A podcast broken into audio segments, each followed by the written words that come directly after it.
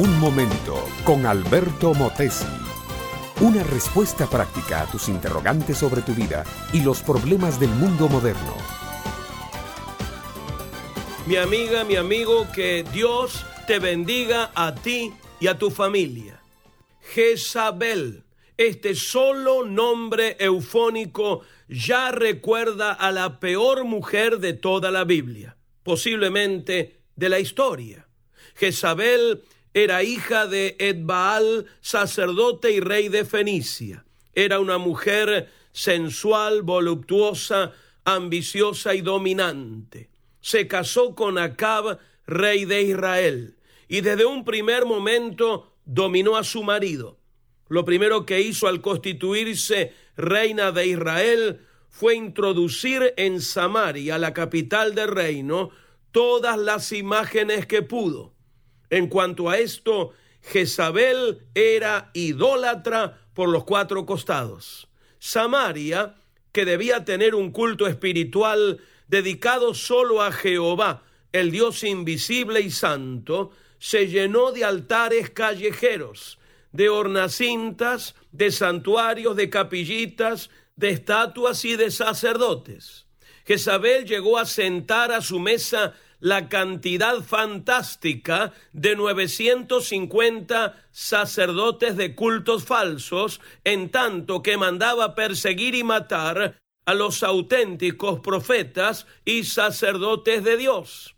Y todo esto a vista y paciencia de Acab, un rey pusilánime que no se animaba a poner en cintura a su mujer.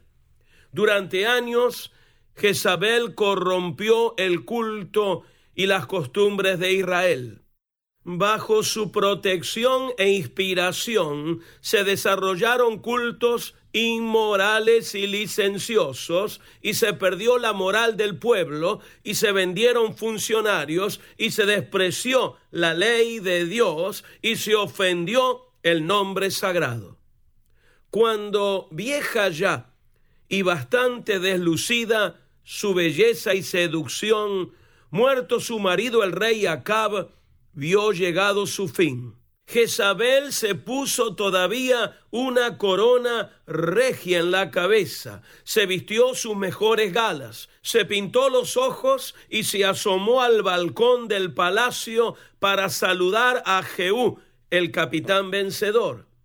Pero su salamería no pudo nada contra un hombre que tenía otra fibra que la de Acab.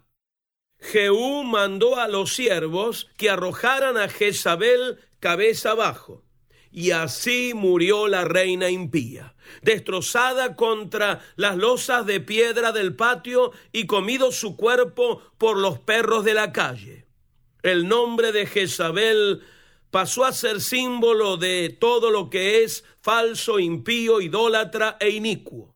Jezabel se convirtió en proverbio impío como Jezabel, decía la gente cuando quería definir al peor de los individuos. La Biblia, mi amiga, mi amigo, no cuenta historias porque sí, para llenar espacio. Cada historia de la Biblia, cada personaje, cada hecho, cada palabra tiene su significado. ¿Cuál es el significado de Jezabel? Representar a las religiones falsas de todos los tiempos, las religiones idólatras, fanáticas, perseguidoras, intolerantes, licenciosas. Como mujer y como símbolo, Jezabel es una luz roja de peligro. Seguir sus pasos es ponerse contra Dios y contra Cristo. Vivir con sencillez, buscando por sobre todo la belleza moral y espiritual, es agradar a Dios y asegurarnos la victoria. Este fue Un Momento con Alberto Motesi. Escúchanos nuevamente por esta misma emisora. Educación que transforma. ¿Te quieres preparar mejor? Visita albertomotesiuniversity.com y pulsa el botón de la escuela virtual.